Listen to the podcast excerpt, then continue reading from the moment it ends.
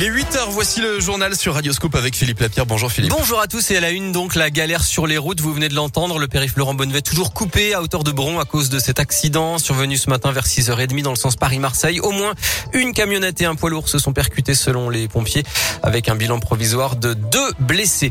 Dans l'actualité, la terrasse d'un café, le parvis d'une gare ou la place du marché. À l'extérieur, il y a du brassage des foules et pas toujours de gestes barrières. Et dans un contexte de légère reprise de l'épidémie de Covid, des chercheurs lyonnais viennent de publier une étude en observant notamment les distances entre les personnes et leur orientation les unes envers les autres. Ils ont établi un classement des lieux extérieurs où le virus circule le plus, car même dehors, le risque n'est pas nul, rappelle Alexandre Nicolas, chercheur à l'Institut Lumière Matière de Lyon. Dans ces situations qui sont a priori moins à risque, il y a quand même une hiérarchie assez nette. Et donc, ce qui arrive parmi les situations qu'on a étudiées, ce sont les terrasses de café. Et les secondes situations, ce seraient plutôt les marchés, TV des gares et des stations de métro. Et assez loin derrière, les rues passantes. Ce que permet notre étude, c'est que pour des scénarios donnés, de faire de la prédiction et surtout de la prédiction de situations alternatives. Donc, qu'est-ce que ça donne si jamais on modifie tel ou tel paramètre, si jamais on réorganise les files d'attente de telle ou telle manière. Donc, c'est vraiment une nouvelle démarche pour essayer d'être un peu plus dans les scénarios qu'on voudrait euh, étudier. Et d'après cette étude, le fait d'augmenter l'espace entre deux personnes dans une file d'attente aurait donc beaucoup plus d'intérêt plutôt que d'imposer des sens de circulation dans une rue, même si elle est très passante. Vous retrouvez plus de détails sur euh, radioscoop.com. En bref, un jeu violent qui dégénère à Vaux-en-Velin dans un collège. Une élève de 6e aurait été passée à tabac le 17 septembre dernier d'après le progrès à cause d'un jeu sur le réseau social Snapchat. Sa mère a porté plainte. On reparle des Dalton, ce groupe de rap moins connu pour ses chansons que pour ses dans les rues de l'agglomération de Lyon.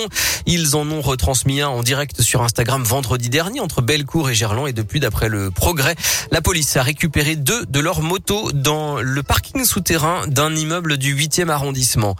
Ils s'en prenaient à des personnes âgées et leur facturaient à prix d'or des travaux bâclés. Deux responsables d'une entreprise d'isolation de Miribel dans l'un à côté de Lyon ont été condamnés hier pour abus de faiblesse.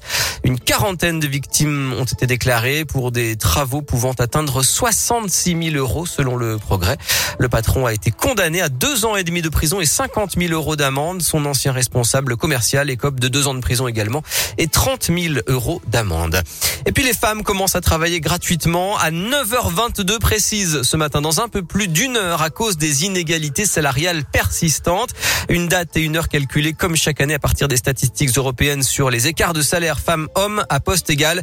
Différence de 16,5% cette année, soit un point de plus qu'en 2020. En foot, la belle perf de Lille en Ligue des Champions. Victoire de Buzyn hier soir à Séville en Espagne. Et puis ce soir, le Paris Saint-Germain joue à Leipzig. La Ligue Europa ensuite va enchaîner. Dès jeudi, l'OL recevra le Sparta Prague demain, donc à 18h45 à Dessine. Il y a du basket ce soir. L'Eurocoupe féminine, l'Asvel accueille les Espagnols de l'Estudiantes Madrid à 20h à Madobonnet.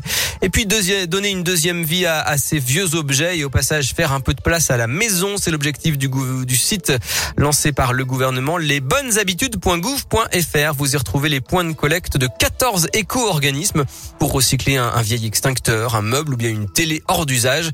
Bonne nouvelle, le recyclage progresse en France, plus 13% ces dix dernières années, d'après le ministère de la Transition écologique.